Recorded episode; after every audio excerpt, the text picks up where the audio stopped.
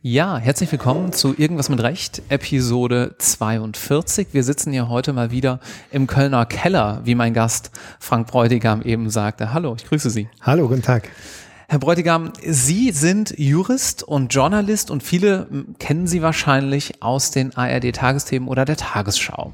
Sie sind nämlich Gerichtsreporter. So ist das, ja. Ich arbeite in Karlsruhe, also im SWR-Studio Karlsruhe habe ich mit meinem Team unsere Büros und das ist 800 Meter weg vom Bundesgerichtshof, mhm. selbe Entfernung der Generalbundesanwalt und äh, zum Bundesverfassungsgericht mit dem Fahrrad so fünf Minuten. Also diese hohen Institutionen da, über die ich mit meinem Team berichten darf, die sind wirklich äh, ein Steinwurf nur entfernt. Lassen Sie uns das mal ein kleines bisschen langsam auseinandernehmen, wie Sie Gerne. da hingekommen sind. Ähm, ich sagte schon Jurist. Wo haben Sie studiert? Ich habe in Freiburg studiert, also ich bin in Aachen aufgewachsen und habe dann nach dem Abi gedacht, ach, jetzt gehst du mal richtig weit weg, in Anführungszeichen von da. Und habe da in Freiburg studiert, dann ein Jahr Erasmus-Austausch gemacht in Grenoble in Frankreich, mhm. dort studiert, dann wieder zurück nach Freiburg und habe da das erste Staatsexamen dann auch gemacht, genau. Weil viele Zuhörende jetzt wahrscheinlich sich denken, oh, Frankreich die ganze Zeit nur sitzen und mitschreiben. War es so schlimm, wie viele sagen? Ähm, das war damals so krass, ja, ja. Also da war der Professor, der dann manchmal sagte, ne note pas, also jetzt mal gerade nicht mitschreiben, dann durfte man hochgucken. Dann hat er eine kleine Geschichte erzählt und dann ging es weiter, Köpfe runter, mitschreiben. Das war anders. Die waren da ganz überrascht, dass wir deutsche Jurastudenten uns mit Fällen beschäftigen. Mhm. Le cas pratique, der praktische Fall. Uh, lala. Ähm, das war was Neues für die und umgekehrt konnten wir da ganz viel lernen. Und im Übrigen war Grenoble, wo ich war, lag mitten in den französischen Alpen, so dass man montags bis freitags sehr viel tun musste, aber am Wochenende dann schön auch Skifahren konnte. Das ist so wie heute auch noch, wenn man sich Erasmus gut plant. Also kleiner Tipp an euch, das kann eine sehr gute Zeit sein. Genau. Dann kamen Sie zurück und wie ging es weiter? Genau, ich habe dann ähm, eine Promotion angefangen in Freiburg ähm, aus zwei Gründen. Einmal hatte ich eine Wartezeit aufs Referendariat, das war dann in Köln hier mhm. um die Ecke. Ich habe gerade ganz viele Déjà-vu-Erlebnisse, kann ich gleich noch ein bisschen erzählen. Ähm, und in dieser Wartezeit, da habe ich die Promotion angefangen, habe aber auch weiterhin schon nebenher dort journalistisch weitergearbeitet. Bei der Lokalzeitung ganz kla klassisch da war ich so ein bisschen nach und nach Gerichtsreporter oder habe Artikel für alle möglichen ähm, Teile der Zeitung geschrieben. Und das war doch schon damals so ein bisschen das, was ich nebenher immer gemacht habe, neben der Juristerei. Und wie kam es dazu ursprünglich mal? Das ist ja nicht unbedingt selbstverständlich. Ja, ich fand Journalismus schon als Jugendlicher sehr spannend. Ich komme aus so einem Haushalt, das war so ein Zeitungshaushalt. Also da war am Frühstückstisch immer eine Zeitung da. Mein mhm. Vater, meine Eltern, meine Mutter hatten das so, fanden das auch gut und dann haben wir uns schon als Kinder immer über den Sportteil gestritten, wer den zuerst kriegt. Und als ich älter wurde, Richtung Abi, dachte ich, oh, das wäre doch irgendwie auch toll, ähm, das mal selbst zu machen.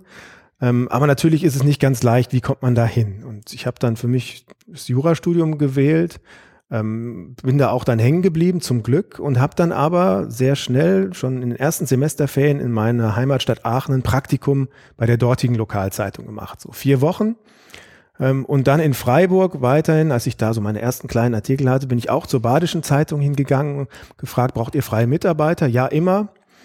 Und das war dann immer, wenn mal Zeit war, dort mein Nebenjob. Und da ging es dann relativ schnell so, was studierst du? Jura?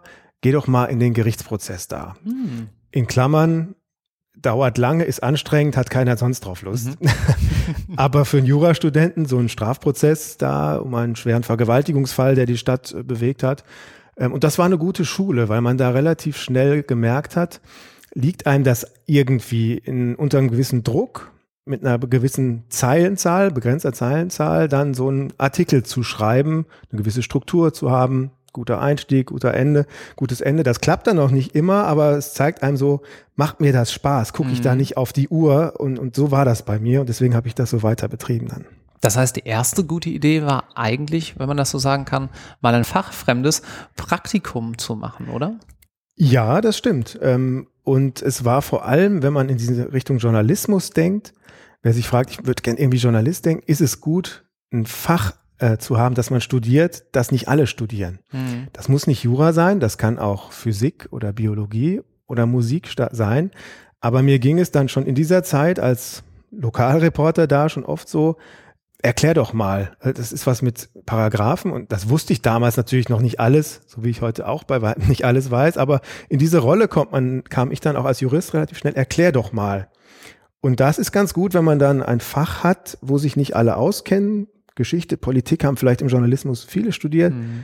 Jura nicht so. Und das hat mir dann ähm, auch geholfen auf dem weiteren Weg.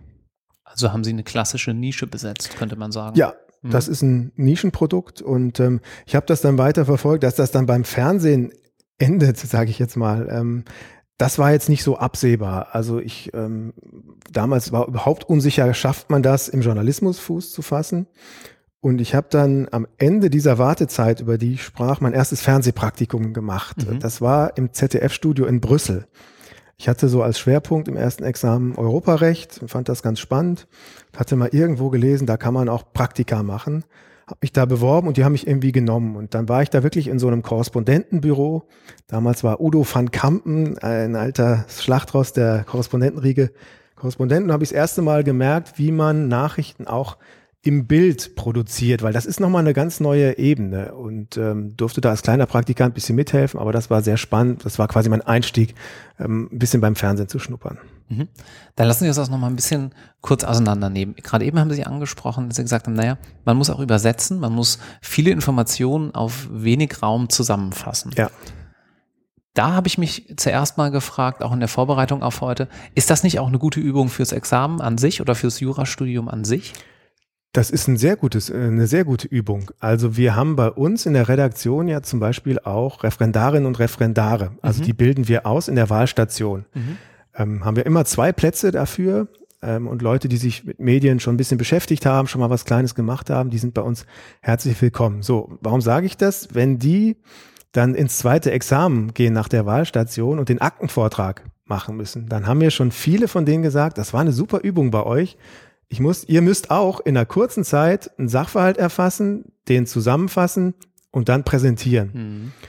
Beim Aktenvortrag hat man dann, ich weiß gar nicht, wie viel Zeit, äh, habe ich wieder vergessen. 10, 12 Minuten. 10, 12 Minuten. Wir haben dann oft nur anderthalb oder zwei Minuten, aber das Prinzip ist gleich. Also deswegen, was Sie sagten, äh, zu üben, wie man etwas kurz und knapp erfasst und zusammenfasst, ähm, das lernt man bei uns im Journalismus. Ähm, wo der Unterschied dann ist, äh, bei uns muss man sich sehr einfach ausdrücken, keine juristische Fachsprache, wenig Substantive, keine Bandwurmsätze. Also da geht es dann zu dem vielleicht typischen juristischen Formulieren dann wieder auseinander. Wo der ein oder andere vielleicht sogar sagen würde, der gute Jurist macht sowas auch nicht. Wir sehen das aber dennoch natürlich sehr Genau, viel. ich hatte nicht genug Zeit, mich kurz zu fassen. Das ja. ist so ein schöner Satz, ähm, den man immer wieder sich bewusst machen sollte. Vielleicht können Sie uns über ein besonders spannendes Verfahren berichten. Wir hatten gerade eben schon mal über die Sterbehilfe, den Sterbehilfefall gesprochen, der heute an dem Tag, wo der Podcast rauskommt, wo ihr ihn hören könnt, wir haben natürlich ein bisschen früher produziert, dem 25.02. Ähm, verhandelt wird. Das ist, da kommt sogar das Urteil. Ach, genau. das Urteil kommt, ja, ja. Das Urteil und das ist so ein typischer Fall, an dem man unsere Berichterstattung ganz gut erklären kann. Also wir berichten für Internet, Radio und aber auch Fernsehen. Fernsehen ist vielleicht am aufwendigsten. Mhm. Und ähm, ganz banal ist immer der Satz, fürs Fernsehen braucht man Bilder. So, das klingt erstmal, ja, tolle Binsenweisheit, aber das ist nicht banal. Wenn ich zum Beispiel so einen Tagesschaubericht über das Urteil Sterbehilfe plane, dann muss ich sehr früh anfangen, denn ich kann an so einem Tag ja nicht zwei Minuten nur rote Roben, die Einkommen zeigen. Mhm. Das ist langweilig. Also müssen wir gucken, wie bebildere ich das? Und da fängt man mit verschiedenen Elementen an, aber oft mit Menschen den Originalfall. Bekommen mhm. wir den Originalfall. Egal, ob das ein Verbraucherfall ist oder sowas Großes wie die Sterbehilfe. Und dann fangen wir sehr, sehr früh an, Kontakt aufzunehmen über die Anwälte zu den Klägern und Sie können sich vorstellen, bei so einer Thematik Sterbehilfe, da sind die nicht sofort, schreien die nicht sofort, hurra, ich gehe ins Fernsehen und erzähle das. Das heißt, da muss man sensibel rangehen. Mhm. Und wir haben aber äh, mit eins, zwei der Originalkläger dann vereinbart, wir drehen mit denen, die erzählen uns unsere Geschichte. Wenn ich das habe, vor einem großen Urteil oder egal vor welchem Urteil, ist das schon mal super, weil der Einstieg in den Tagesschau-Beitrag, der ist gesichert. Mhm. Dann muss ich weiter organisieren, wer ist vor Ort, wer gibt mir Statements von beiden Parteien. Brauche ich vielleicht eine Grafik? Ähm, ich arbeite sehr gerne im Bildmedium mit Grafik. so wie im Jurastudium auch, zwischen Personen, wer bekommt was von wem, äh, muss ich im Archiv was suchen. Das ist so eine Art Puzzlespiel und damit mhm. darf man nicht erst einen Tag vorher anfangen. Deswegen ist Fernsehen relativ aufwendig. Deswegen sind wir auch ein größeres Team bei uns. Und neben all dem muss ich natürlich mich inhaltlich mit den rechtlichen Fragen beschäftigen, also Vorinstanzen lesen bei anderen Fällen und so weiter. Also neben dem rein juristischen, das will ich damit ähm, bebildern quasi, äh, kommt eben noch eine große Arbeit auch an Organisationen, um diese ganzen Sachen bebildern zu können. Mhm. Und neben der Information, welche Zwecke verfolgen Sie sonst noch, würden Sie sagen, mit der Arbeit? Ah ja, Information ist ja schon äh, ein relativ wichtiger und, und großer Zweck da. Ähm, natürlich ist uns auch wichtig, ist meinem Team und mir wichtig, dass dieses Thema ähm, Justiz, Juristerei, Recht, dass das einen Platz hat in den Nachrichten. Mhm. Also über Politik wird sehr viel berichtet und ähm, über Sport und über alles Mögliche und das Recht ähm, hat, droht manchmal da so ein bisschen ähm, am Rande stattzufinden, aber ich bin immer sehr davon überzeugt, dass das mitten im Leben der Menschen spielt, was da an den Gerichten passiert. Und, und das wollen wir hervorheben. Und da ist es eigentlich ganz schön, dass ähm, da, wo ich arbeite, also der SWR in, in Karlsruhe, der das für die ARD, dieses Thema Recht eben besetzt, das machen die schon, machen wir schon seit 1952. Mhm. Damals kamen ja die Hohen Gerichte nach Karlsruhe und es gab schon 1952 eine erste Hörfunksendung mit dem Titel Aus der Residenz des Rechts. So, die gibt es in anderer Form heute noch. Also das heißt, dieses Thema ernst zu nehmen und den Leuten nahezubringen, das hat so eine gewisse Tradition. Die Zeiten ändern sich. Ähm, damals waren so Dinge wie Internet und so natürlich noch nicht. Es gab noch nicht mal Fernsehen so richtig. Das, und diese Tradition versuchen wir halt fortzusetzen, aber in die neue Zeit natürlich auch zu übersetzen, so dass zu einem, so einem klassischen Tagesschaubericht abends um acht natürlich auch was für tagesschau.de dazukommen muss oder auf dem Twitter-Kanal und über so Dinge wie Instagram und Co. denken wir auch nach, sind aber da noch nicht so weit wie andere. Mhm. Was klickt denn gut? Das ist ja auch ein Problem heutzutage, oder? Dass vielleicht der ein oder andere, der nicht als äh, Journalist, ich sag mal, ähm, Rundfunkgebühren finanziert ist, dass er sagt, hm, dann berichte ich vielleicht besser über den schlimmen Mord als über eine Entscheidung, die womöglich eine viel größere Tragweite für unsere Gesellschaft hat. Ja, so insgesamt in der Berichterstattung ähm, funktioniert Strafrecht natürlich immer sehr gut, das stimmt. Bei dem, was ich tue in Karlsruhe, sind wir da breiter aufgestellt. Da ist das Strafrecht selbst eigentlich eher na, kommt gar nicht so häufig vor. Die großen mhm. Revisionsverhandlungen am Bundesgerichtshof, die sind gar nicht so häufig. Neulich machen wir, machen wir wieder was zur Deutschen Bank und so, aber es ist auch sehr spannend am Bundesgerichtshof, ähm, die Verbraucherfälle, da hat über Jahre hinweg, was da am 8. Zivilsenat so passiert, im Mietrecht, im, äh, in allen möglichen AGB-Sachen, das ist auch sehr spannend. Oder jetzt kommt im Mai ähm, das erste große Dieselverfahren, auch ähm, zum BGH, also in den Instanzen ist ja viel los, Musterfeststellungsklage. Und am 5. Mai, glaube ich, ist da die erste Verhandlung, wo wirklich Schadensersatz 826 direkt gegen VW, hoch umstrittene Frage, muss man für alle Prüfungen übrigens auch kennen. Ähm, rauf und runter. Rauf und runter. Nutzungsersatz. Äh, ja und dann nein. verhandeln die ähm, das erste Mal da. Also und das sind so Dinge, die wir dann abbilden. Und da ist das Interesse natürlich auch riesengroß mhm. dann. Gibt es eigentlich einen gewissen Senat, wo Sie sagen, der schreibt Urteile, die kann ich einfacher, ich sag mal, übersetzen für die Masse? Oh, schwierig. Ach, die Urteilsverkündungen, das ist ja das, was ich meistens mitkriege, die sind oft relativ einfach und, und kurz formuliert. Äh, in den Ausformulierungen, also in den schriftlichen Gründen ist das natürlich manchmal anders. Ähm, ich habe manchmal Probleme beim EuGH, wenn ich da, dafür sind wir übrigens auch zuständig, mhm. für Berichterstattung mhm. Luxemburg und auch Straßburg EGMR. Ich habe neulich beim ähm, EuGH eine Pressemitteilung gelesen, da war ein Satz mit 14 Kommata. Und da dachte ich, das kann es jetzt wirklich äh, nicht sein. Also ich sage meinen Leuten immer und versuche mich dran zu halten, ein Satz im Journalismus darf höchstens einen Nebensatz haben, dann kommt der Punkt. Und dann gibt's einen neuen Hauptsatz. Ähm, und also da bin ich wirklich mal gestockt und das ist aber auch so ein ständiger Kampf. Und die Gerichte, ich will das gar nicht so negativ machen, die geben sich inzwischen schon sehr viel Mühe, auch Öffentlichkeitsarbeit zu machen, mhm. besser rüberzukommen, als das hat sich in den letzten Jahrzehnten doch auch deutlich zum Positiven entwickelt, das muss man schon sagen. Es gab auch vor einigen Jahren die Entwicklung, dass ähm, nicht zivilrechtliche, nicht strafrechtliche Verfahren, aber jedenfalls ähm, Verfahren vor dem, ich glaube, Bundesverfassungsgericht ausschließlich ist es, ähm, im sogenannten Gerichtsfernsehen gezeigt werden dürfen. Sie produzieren da auch mit einer Sendung auf Phoenix, haben Sie mir im Vorgespräch gesagt. Was hat es genau damit auf sich? Ja, ähm, also es gibt ja in Deutschland nicht wie in den USA so ein allgemeines Gerichtsfernsehen, mhm. also ein Strafprozess ähm, live im Fernsehen so. Was wir schon seit 1998 dürfen, ist Urteile vom Verfassungsgericht ähm, filmen und ähm, das machen wir auch regelmäßig. NPD-Urteil oder zu Eurokrise haben wir teilweise sogar im ersten Live gemacht. Und dann gab es in den letzten Jahren ähm, die Entwicklung oder erst die Frage, sollte man das nicht auf alle obersten Bundesgerichte ausweiten? Mhm. Also Urteilsverkündung, oberstes Bundesgericht. Und da hat der Gesetzgeber lange gerungen der Widerstand in der Justiz war auch relativ groß, ähm, hat dann aber entschieden, ja, das geht. Und seit April ähm, 2019, ähm, ja, 2019 dürfen wir das und ähm, machen das auch. Ähm, das äh, gar nicht mal live zwingend, sondern wir ähm, filmen ja diese Urteile oder sind sowieso mit der Kamera vor Ort und ähm, beim ersten Zivilsenat im April durften wir dann das erste Mal ein Urteil filmen. Da ging es um Werbeblocker und das machen wir seitdem regelmäßig und mhm. stellen das bei Phoenix, der Ereigniskanal.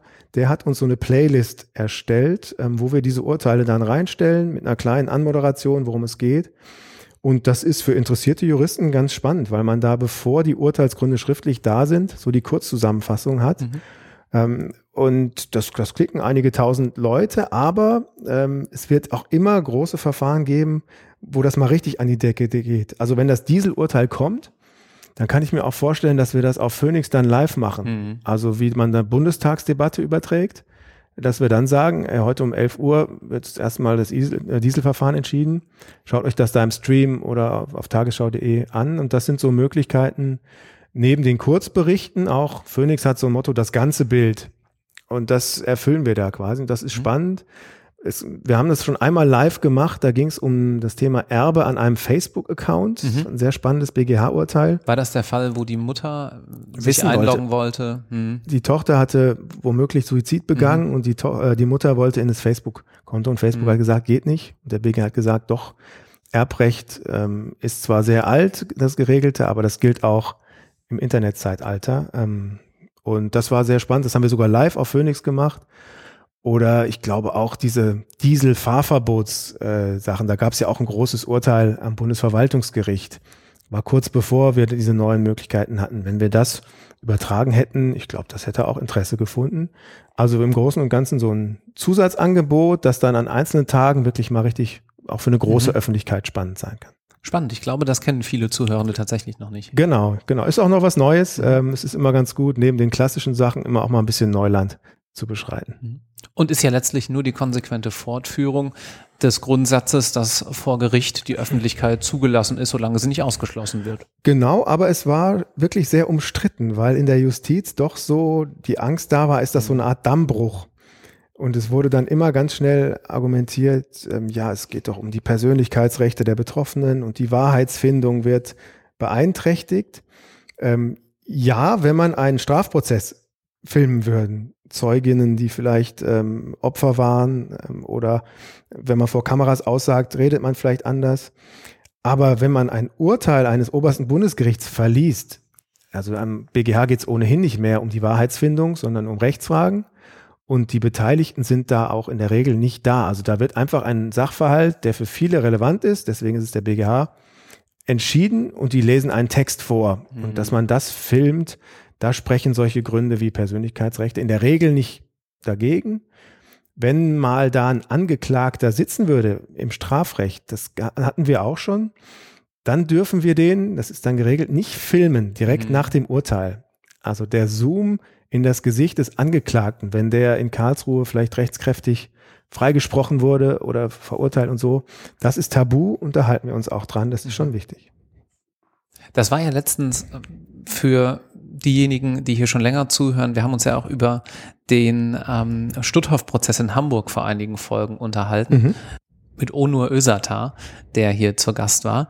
Ähm, da war das tatsächlich ja auch so, also Strafverfahren geht um einen ehemaligen Wächter in einem KZ. Und da gab es einen Zeugen, der aufgrund der großen medialen Aufmerksamkeit ähm, gerne mal dahin wollte, muss man so im Nachhinein sagen. Und es stellte sich heraus, dass der gar nicht äh, ein Nachfahre der damals Verstorbenen war. Und der hat dann auch sehr medienwirksam Interviews gegeben. Insofern ähm, finde ich es gut, dass Sie es gerade nochmal dargestellt haben, dass da tatsächlich ein Unterschied besteht zwischen im Prozess und auch in der Verhandlung mit dabei sein und eben lediglich diese Urteilsverkündung. Das ist aber ein spannendes Stichwort, diese historischen Prozesse. Ähm, ich war zum Beispiel oft im NSU-Prozess auch. Mhm. Also ähm, bei diesen großen Dingern darf ich äh, Karlsruhe auch mal verlassen, das ist gut. Ähm, und das war natürlich über viele Jahre, da war ich bei weitem nicht jeden Tag im Gerichtssaal, mhm. ähm, aber häufig und habe da viel spannende Dinge in die Abgründe dieser Taten geschaut. Das war wirklich sehr spannend ähm, und berührend, wie da ähm, ein Vater eines Opfers sich weinend auf den Boden schmiss und äh, seinen Schmerz herausschrie. Und das war für Justiz auch nicht leicht, wie man damit umgeht, ein förmliches Verfahren einzuhalten mhm. und trotzdem diesen Wunsch äh, nach äh, Aufklärung und Rehabilitation irgendwie gerecht zu werden. Also das war einer der, der spannendsten Prozesse, die ich so äh, verfolgt habe. Und ich komme darauf, ähm, weil im Rahmen dieses Gesetzesvorhabens ähm, Gerichtsurteile filmen, da hat man auch mitgeregelt, dass man Prozesse, die man als historisch deklariert, dass man die auf Ton mitzeichnen darf in, in jetzt. Mhm.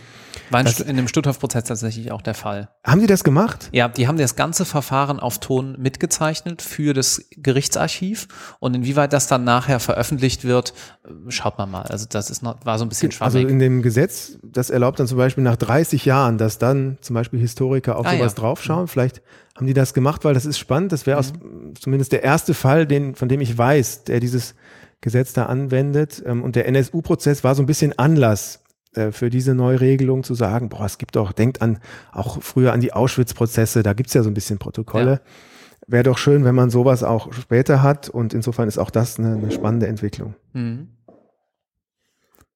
Wie wirkt sich denn das Internet und äh, so bestimmte ja, ich sage auch mal Hassprobleme und äh, Social Media Bubbles und Verstärkungseffekte. Wie wirkt sich das denn auf Ihre Arbeit aus? Haben Sie da mit näher zu tun? Beobachten Sie das oder wie stehen Sie dazu? Ja, also das Internet und Social Media wirkt sich für meine Arbeit erstmal so aus, dass die Schnelligkeit einfach unglaublich erhöht wird. Mhm. Also wenn man das mit ganz früher vergleicht, da gab's ähm, die erste Nachrichtensendung um fünf und die zweite um sieben und um acht. Also das waren so die gemütlichen Zeiten. Und im krassen Gegensatz dazu erwartet man von uns quasi schon, wenn um zehn das Urteil ist, um, ich überspitze mal, um fünf nach zehn die ausführliche Analyse. Mhm.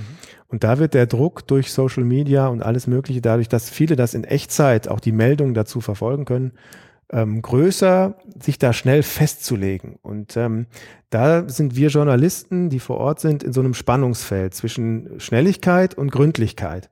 Wir wollen schon schnell sein. Ich will nicht sagen, ihr erfahrt abends um acht in der Tagesschau, wie das Urteil ausgegangen ist. Das äh, wäre nicht mehr zeitgemäß. Aber ich bin schon ein Freund davon und zwinge mich dazu, versuche es zumindest. Ich muss erst den Sachverhalt kennen, ich muss erst das Urteil kennen, einmal kurz drüber nachdenken und dann kann man die ersten groben Linien. Und ähm, diesen Druck, äh, dem, mit dem muss man umgehen und sich da nicht leichtfertig von verleiten lassen, einfach mal was rauszuhauen, was man dann später bereut. Und das Ganze ja immer noch kombiniert mit Ihrer Arbeit in der Redaktion. Also Sie stehen ja nicht nur vor der Kamera, ich nehme mal einen Großteil Ihrer Zeit verwenden Sie dann äh, auf die Arbeit sozusagen hinter der Kamera, oder? Genau, also ich, ich leite da, wir nennen das ARD Rechtsredaktion. Das ist ein großes Team. Also ähm, da, diese Berichterstattung ist keine Ein-Mann-Veranstaltung. Mhm, wir sind, äh, wir haben neun Stellen, sind insgesamt zehn Juristinnen und Juristen. Ähm, fast alle haben zwei Staatsexaminer gemacht. Ähm, wir sind so viele, weil wir eben alle drei Medienarten abdecken. Also wir berichten für den Hörfunk, für alle ARD-Wellen, für das Fernsehen, also Tagesschau, Tagesthemen, Morgenmagazin, alle ARD-Sendungen, aber auch für unser drittes Programm im SWR-Fernsehen, so Landesschau, SWR aktuell. Ähm, und dann fürs Internet immer mehr für tagesschau.de. Das ist für uns eine sehr schöne, ähm, ja, ein sehr schöner Abnehmer, weil wir wissen, das erreicht bundesweit viele Leute. Mhm. Der Tagesschau-Bericht, der ist kurz. Was würden Sie tippen? Wie lang ist so ein typischer Film in der 8 Uhr Tagesschau, so gestern Abend. Bis anderthalb, je nachdem wie wichtig es ist, würde ich schätzen, oder? Anderthalb ist äh, so der typische, ah, okay. genau, eine Minute 30. Das ist so der, der Film, wo man dann meinetwegen den Originalfall sieht, dann die Richter, einmal Herrn Voskuhle, Zitat, einmal ein Anwalt und am Ende steht da manchmal noch so der Reporter vorm Gericht mhm. und gibt so eine Einschätzung. Und da, wenn das zu Ende ist, sind meistens so eine Minute 30, eine Minute 50 rum. Und ich sage es deswegen, weil das ist natürlich kurz. Und mhm. auf tagesschau.de, da kann man dann zumindest ein bisschen länger noch erklären, Hintergründe liefern. Ähm, und weil wir das alles machen, sind wir ein relativ großes Team, aber ich finde auch gut, dass unser Sender, der SWR, da ähm, das ernst nimmt, dieses Thema und dafür Mittel zur Verfügung stellt, dass wir uns damit intensiv beschäftigen können. Wie viele Stunden Arbeit, ich weiß, das ist wahrscheinlich schwer zu sagen, aber wie viele Stunden Arbeit sind denn dann in diese anderthalb Minuten reingeflossen? Also wenn es so Sachen wie die Sterbehilfe sind, ja, das ist schwierig, aber es sitzen zumindest mehrere Personen da, auch mehrere Tage teilweise, mhm. weil die Vorrecherche so intensiv ist. Es gibt aber auch ähm, Berichte, die ganz schnell entstehen. Also wir haben neulich äh, an einem Sonntag vor einer Woche, da kommt morgens der Anruf, erklärt doch mal nach der Thüringen-Wahl, wie das jetzt eigentlich weitergeht. Also nach dem Motto, blätter mal thürische Landesverfassung auf und erklär mal, alle sagen jetzt Neuwahlen, Vertrauensfrage, wie kann es denn jetzt weitergehen? Und dann ich mit dem Kollegen Kolja Schwarz ähm, haben, sind wir ins Studio gegangen und hatten schon zum Glück die Tage vorher mal die thüringische Landesverfassung aufgemacht und haben dann mit Grafiken und so weiter das, das erklärt. Also da, da ist schon relativ viel Aufwand. Ich will damit nur sagen, manche Sachen sind auch ganz spontan, kochen hoch mhm. von jetzt auf gleich. Das ist einmal alles, was rund um die Bundesanwaltschaft spielt, Terrorismus. Dafür sind wir auch zuständig. Also als am Freitag neulich morgens, da kam die Eilmeldung, ähm, Durchsuchung bei einer mutmaßlichen rechten Terrorzelle. Zwölf Personen. Ähm, das ploppt dann hoch und dann müssen wir sofort unseren Kameramann holen, das Studio, Live-Studio, unser kleines hochfahren ähm, und möglichst Informationen ran schaffen. Und dann in ganz schneller Zeit auch so einen Bericht. Erstmal mhm. nur live erzählen und dann aber auch sehr schnell Filmberichte machen. Und den Samstag, Sonntag darauf haben wir das dann auch in der Tagesschau gemacht. Gestern Abend habe ich da einen Bericht gemacht und da, das ist auch, weil wir vorhin über Stutthof und neue Zeiten, Bedrohungslagen und so weiter sprachen. Das ist schon ein krasser Fall. Man weiß nie, wie sich das entwickelt, aber da wurden am Samstag wirklich zwölf Verdächtige aus dem Bereich Rechtsterrorismus nach Karlsruhe zum Ermittlungsrichter gebracht. Jeweils begleitet mit SEK, vermummt und so weiter. Und wir stehen dann da mit unserer Kamera weil Fernsehen lebt von Bildern und ähm, das sind da, also die Bundesanwaltschaft sorgt immer so für die Adrenalinstöße. Mhm. Ähm, und das ist, solange man einigermaßen gut organisiert ist und immer jemand Bereitschaft hat, ist das ganz, ganz okay, aber ähm, man muss immer schauen, dass die einen nicht auf dem falschen Fuß erwischen. Mhm. Und dann ist es auch schön, dass es die Rundfunkgebühren gibt und dass alles auch so in der Detailtiefe möglich ist, finde ich, muss man ja auch mal sagen. Also das ist was, wo viele vielleicht nicht drüber nachdenken, gerade als Studierende ärgert man sich, dass man dann diese Haushaltsabgabe jeden Monat zahlt. Äh, Budget ist vielleicht auch ein bisschen enger, aber das geht natürlich nur, weil sie dadurch wirklich unabhängig sind und weil sie auch mal 30 Stunden auf anderthalb Minuten investieren können und mal haben sie halt nur eine halbe Stunde für anderthalb Minuten. Aber ähm, da sind vielleicht die Incentives dann ja doch auch andere als bei Kollegen, die dann am Ende des Monats, ich weiß nicht, Abos verkaufen müssen oder Werbeslots. Ich lasse das einfach mal so stehen, ja. Ja, ist doch schön. Ja. Wie geht's denn weiter? So ein Ausblick noch. Mhm. Was wird sich denn verändern? Wird es einfach noch schneller? Also irgendwann, der Tag hat ja nur 24 Stunden. Das ist vielleicht ja jetzt auch schon so schnell, wie es geht. Wir haben jetzt alle Smartphones. Was sind denn so die Trends? Zeichnet sich irgendwas ab, wo Sie sagen würden, dadurch wird sich die Gerichtsberichterstattung, vielleicht aber ja auch Berichterstattung im weiteren Sinne, nochmal ändern in den nächsten Jahren? Ja, das ist schwierig. Also ähm, bei dem Thema Recht und wie wir berichten, wird sich vielleicht gar nicht so viel ändern. Ähm, es wird erstmal weiterhin auch diese klassischen Fernsehsendungen geben, obwohl ich habe viel zu Gast auch bei mir im Studio in Karlsruhe Jurastudierendengruppen und zeige denen so ein bisschen, mhm. wie wir arbeiten. Und dann frage ich die immer, wer von Ihnen hatte noch so einen Fernseher, also so eine Kiste zu Hause stehen? Da gehen so von 25, vielleicht so vier, fünf Hände hoch. Also es ist völlig klar, dass Medienkonsum ähm, nicht mehr so wie früher zwingend auf dem Sofa und um acht kommt der Gong, sondern wann man will, wo man will. Das ist mir aber auch egal, wo die das konsumieren. Hauptsache, sie machen das und wissen so ein bisschen, ah, diese blaue Nachrichtenmarke, da kriege ich irgendwas. Und mhm.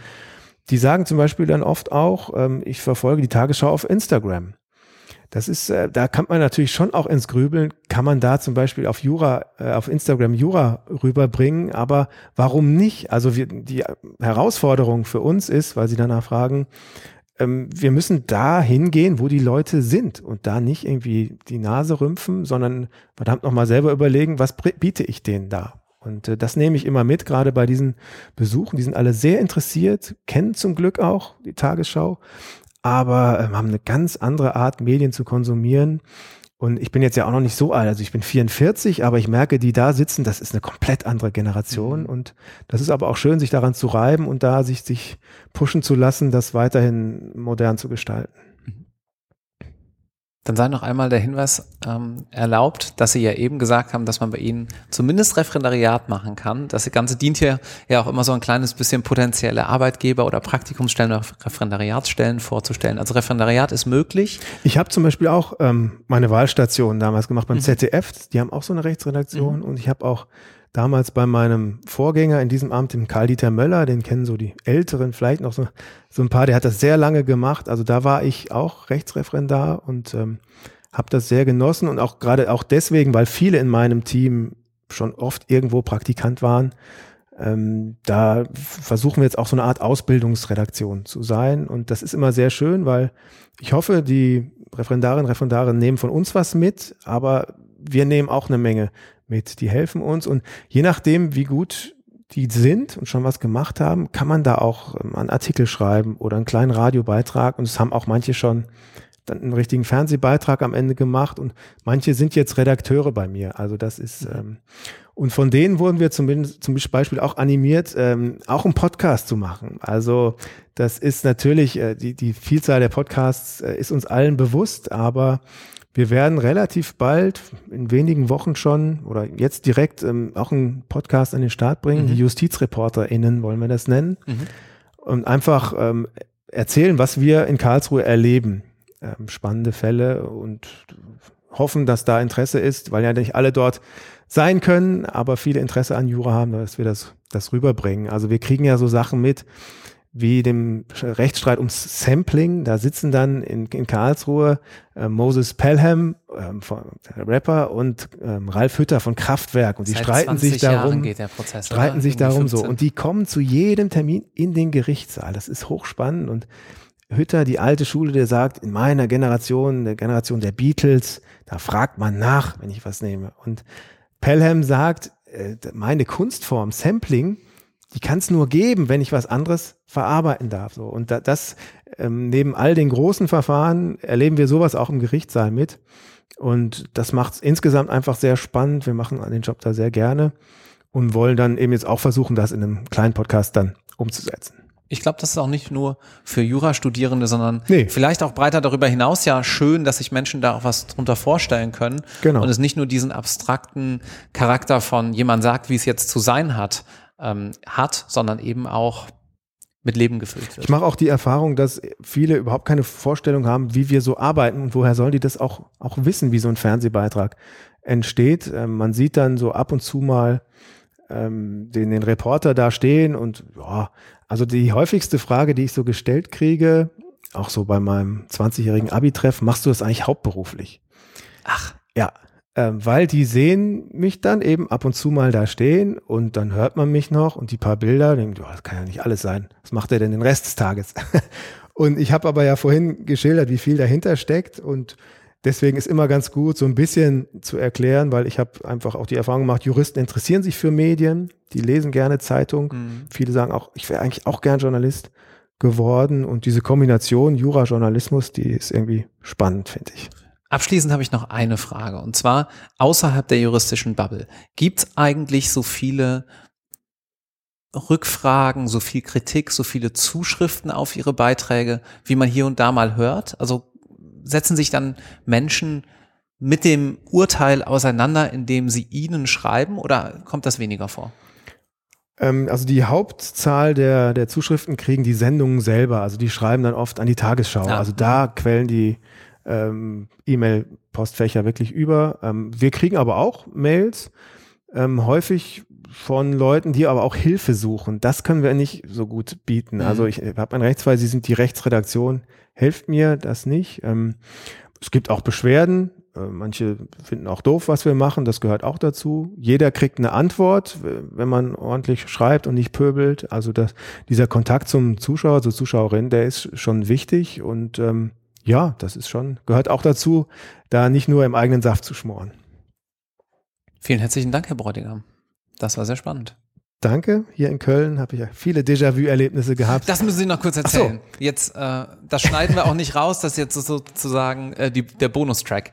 Der Bonustrack. Was waren die Déjà-vus, weil Sie es eben angesprochen Na, haben? Ich habe hier in Köln Referendariat gemacht ja. und wenn man hier zu ähm, dem Ort im Weihertal zu Ihnen kommt, da sieht man ja hinten den Turm vom Landgericht, Amtsgericht, mhm. da hatte ich meine Referendars-AGs. Ich habe in der Nähe auch gewohnt, die Straßenbahn war dieselbe.